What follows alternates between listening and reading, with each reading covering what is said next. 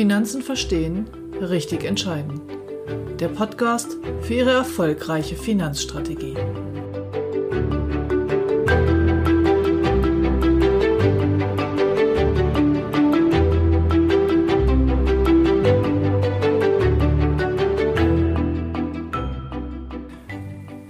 Wer in Immobilien investiert, möchte Rendite erzielen. Aber von welcher Rendite spricht er denn? Und welche Renditeerwartung ist realistisch?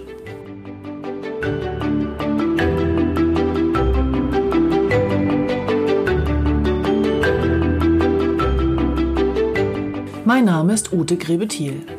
Ich bin Ihre Gesprächspartnerin in allen Finanzfragen, von Geldanlage über Altersvorsorge bis zu Versicherungen. Ausgehend von Ihren Vorstellungen zeige ich Ihnen, welche Möglichkeiten Sie haben. Dazu greife ich auf Produkte aller relevanten Anbieter zurück. Sie entscheiden, was ich für Sie umsetze. Herzlich willkommen zur heutigen Episode zum Thema Immobilie als Kapitalanlage. Wer in Immobilien investiert, möchte natürlich eine Rendite erzielen. Doch welche Renditeerwartung hat derjenige und über welche Rendite spricht er überhaupt? Es gibt verschiedene Begriffe, die sauber auseinanderzuhalten sind. Und am Ende des Tages interessiert doch eigentlich nur, welche Rendite bekomme ich auf mein Geld, was ich hineinstecke. Ich hatte am Dienstag einen Termin mit einem sehr erfolgreichen Kunden.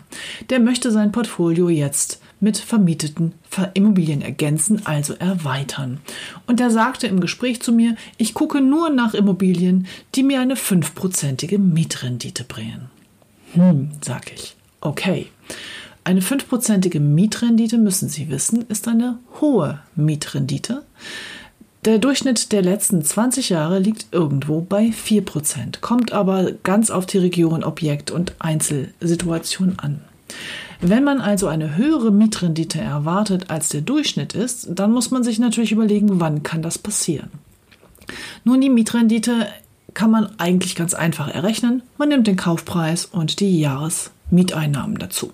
Beispiel, Sie kaufen ein Objekt für 100.000 Euro, erzielen 5.000 Euro Mieteinnahmen, also hätten Sie 5% Mietrendite.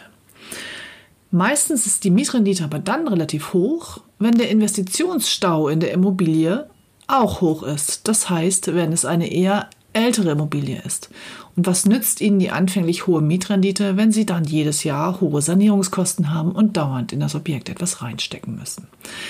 Um den, eine Immobilie wirklich bewerten zu können, ob sie sich rechnet, muss man einfach etwas genauer hingucken. Und die Mietrendite ist ein Aspekt, aber sicherlich nicht der allheilbringende, um eine Entscheidung für eine gute Immobilie zu treffen. Es gibt verschiedene Begrifflichkeiten und mein Ziel ist heute, Ihnen die ein bisschen auseinanderzunehmen, damit Sie sie zu unterscheiden lernen. Und wenn Sie dann eine Immobilie anschauen oder kaufen wollen, können Sie mich natürlich auch gerne zu Rate ziehen und wir berechnen einfach mal die tatsächlichen Ergebnisse, die es für Sie ausmacht. Die Begriffe sind die Mietrendite, die Objektrendite und die Eigenkapitalrendite. Die sind ganz unterschiedlich aufgestellt, werden unterschiedlich errechnet und sind in meiner, aus meiner Sicht auch unterschiedlich interessant. Weil die Mietrendite alleine sagt noch nichts über das Ergebnis, was ich am Ende des Tages auf dem Konto habe. Fangen wir vorne mal an. Bei der Mietrendite handelt es sich vereinfacht um die Relation zwischen der Mieteinnahme und dem Kaufpreis. Oder später, wenn Sie das Objekt schon länger halten, zwischen dem, äh, der Mieteinnahme und dem Verkehrswert der Immobilie. Wir unterscheiden hier allerdings zwischen der Brutto- und der Nettorendite. Die Brutto-Mietrendite ist einfach die Jahreskaltmiete geteilt durch den Kaufpreis mal 100 prozentual. Die Netto-Mietrendite ist das, was tatsächlich übrig bleibt. Das heißt, Sie nehmen die Kaltmiete ziehen aber jetzt die nicht umlagefähigen Nebenkosten ab. Wenn Sie eine vermietete Immobilie haben, können Sie die meisten Kosten auf den Mieter umlegen. Ein paar sind aber dabei, die kann man nicht umlegen.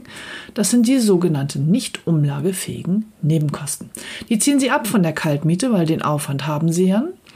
Und dann nehmen Sie nicht nur den Kaufpreis, sondern auch noch die Erwerbsnebenkosten. Notar, Grundbuch, Grunderwerbsteuer und all diese Dinge. Das sind ja locker nochmal 10% in der Regel. So, und dann haben Sie nämlich die tatsächliche Netto-Mietrendite auf das Geld, was Sie wirklich eingesetzt haben. Also hier schon mal zwei Unterscheidungen zwischen Brutto-Mietrendite und Netto-Mietrendite. Der zweite Aspekt ist die Objektrendite. Die Objektrendite berechnet man, indem man die Rendite nach Steuer betrachtet, das heißt mit AFA, allerdings ohne die Finanzierung. Also, wenn ein Kunde eine vermietete Immobilie kauft, dann macht er das ja meistens nicht aus Eigenkapital, sondern er finanziert zumindest mal einen Teil mit der Bank. Er hat also Fremdkapital mit drin und für die Kundensituation hinterher muss ich natürlich das mit in die Betrachtung ziehen. Wenn ich aber nur betrachten möchte, welche Rendite das Objekt alleine bringt, ohne diesen Leverage-Effekt, so heißt der Fachbegriff der Finanzierung, dann rechne ich die Rendite des Objektes nach Steuer. Das heißt, ich ziehe die AFA schon mal ab. Man kann eine vermietete Immobilie ja für ihre Abnutzung abschreiben und lasse allerdings die Finanzierung außen vor. Die Objektrendite hat aber dann schon auch einen individuellen Aspekt, weil ja der Steuersatz des Kunden eine Rolle spielt. Ich würde hier einfach mal immer vom Spitzensteuersatz ausgehen. So, und wirklich interessant am Ende des Tages für den Investor ist dann aber die Eigenkapitalrendite. Da kommt jetzt auch die Finanzierung mit ins Spiel. Das heißt, die Eigenkapitalrendite ist die Rendite nach Steuer inklusive AFA und Finanzierung. Und da stellt sich jetzt die Frage, wie hoch wird mein gebundenes Kapital verzinst? Auch im Vergleich vielleicht zu anderen Objekten oder Anlageformen. Das ist für den Investor entscheidend. Hier muss man jetzt allerdings wissen, dass zur Berechnung der Eigenkapitalrendite der Gesamtertrag in Relation gesetzt wird zum gebundenen Eigenkapital. Und das gebundene Eigenkapital in der Immobilie entspricht nicht dem Eigenkapital, das Sie am Anfang eingesetzt haben. Also gleiches Wort, zwei ganz unterschiedliche Sachen. Die Kosten und Gebühren, die Sie am Anfang hatten, Notar, Grunderwerbsteuer und diese Sachen, das ist weg. Das ist quasi eine Bearbeitungsgebühr. Die Eigenkapitalrendite im Laufe des Besitzes einer Immobilie wird immer mit dem aktuellen Verkehrswert gerechnet. Das heißt, der aktuelle Gesamtertrag wird errechnet und in Relation zum aktuellen Verkehrswert gesetzt. Denn das ist letztendlich das, was Sie erzielen würden, wenn Sie jetzt verkaufen würden. Also Ihr gebundenes Kapital, was Ihnen dann zur Verfügung steht, wenn Sie die Immobilie veräußern. Dazu muss man jetzt, um die Eigenkapitalrendite zu rechnen, ein paar andere Rechnungen angehen. Die Mietrendite habe ich kurz erklärt, Brutto- und Nettorendite. Kommen wir erstmal zur Objektrendite, also ohne Finanzierung. Die Objektrendite errechnet sich über den Gesamtertrag geteilt durch den Verkehrswert mal 100. Was ist der Gesamtertrag? Der Gesamtertrag ist die Mieteinnahme abzüglich der nicht umlagefähigen Nebenkosten, ab oder zuzüglich, je nachdem, dem Steueraufwand oder der Steuererstattung und abzüglich oder zuzüglich der erwarteten Wertveränderung. Wir gehen immer schnell davon aus, dass Immobilien mehr wert werden in Deutschland. Aber wenn die Infrastruktur sich ändert und die Autobahn direkt neben das Haus gebaut wird, könnte auch mal der Wert fallen.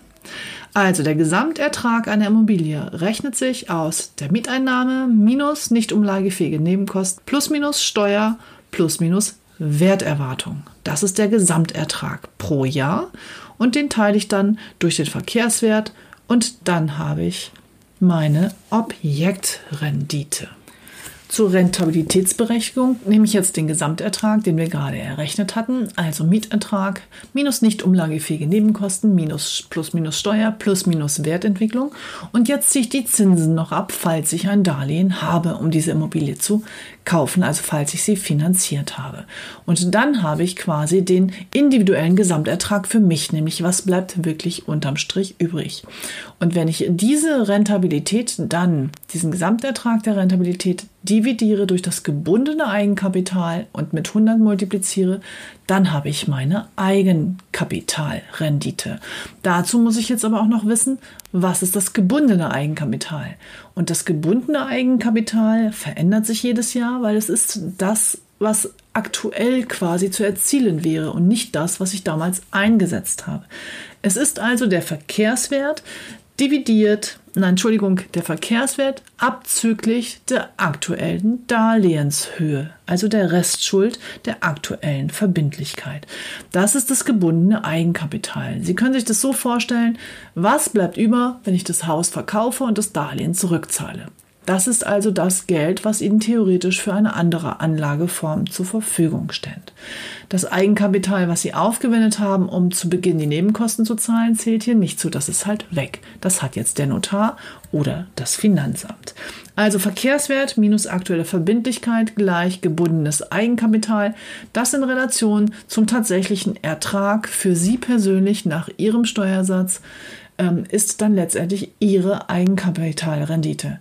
Und das ist eigentlich eher die Maßzahl, nach der man eine Immobilienentscheidung treffen sollte und nicht die reine Mietrendite.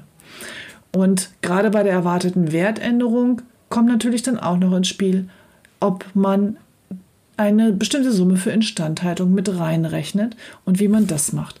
Und da sind wir wieder am Anfang dieser Renditebetrachtung. Da sind wir nämlich bei der Brutto- und Nettorendite Brutto- und Netto-Mietrendite. Ich habe gesagt, die Netto-Mietrendite, dann ziehe ich von der Miete noch die nicht umlagefähigen Nebenkosten ab. Und da steckt wenn man eine Eigentumswohnung hat, die Instandhaltungsrücklage schon drin. Bei einem Globalobjekt ist man selber gefragt, wie viel man wirklich zurücklegt. Ja, das war wieder eine recht technische und komplizierte Folge. Ich möchte Sie aber dafür sensibilisieren, dass es nicht die eine Maßzahl gibt, nach der man eine Immobilie bewerten kann. Sie können nicht einfach ImmoScout öffnen, das können Sie schon, aber letztendlich wird es Ihr Ergebnis äh, verfälschen. ImmoScout öffnen und ausrechnen, welche Mietrendite ein Objekt hat, sondern da gehört eben auch noch Lage, Standort, Perspektive, Substanz und, und, und mit zu, was betrachtet werden muss. Wir haben bei MLP einen sehr ausführlichen Prüfprozess. Bevor eine Immobilie bei uns auf die Plattform kommt, ist sowohl der Bauträger geprüft, als auch die Bausubstanz, als auch die Lage und Perspektive der also der Makro- und der Mikrostandort. Also wir prüfen auch, ist es eine Stadt, der wir zutrauen, dass sie weiter wächst oder ist es eher eine Stadt, die auf dem absteigenden Ast ist.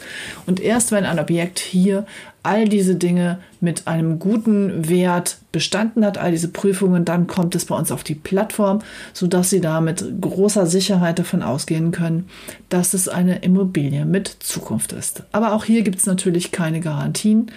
Eine Immobilie ist immer ein Einzelinvest. Sie können nur schwierig so breit streuen wie im Aktienmarkt, aber als Beimischung in ein Portfolio gehört sie auf jeden Fall, zumal sie den Vorteil hat, dass sie einem später lebenslange Einnahmen sichert, sofern sie denn gut vermietet ist.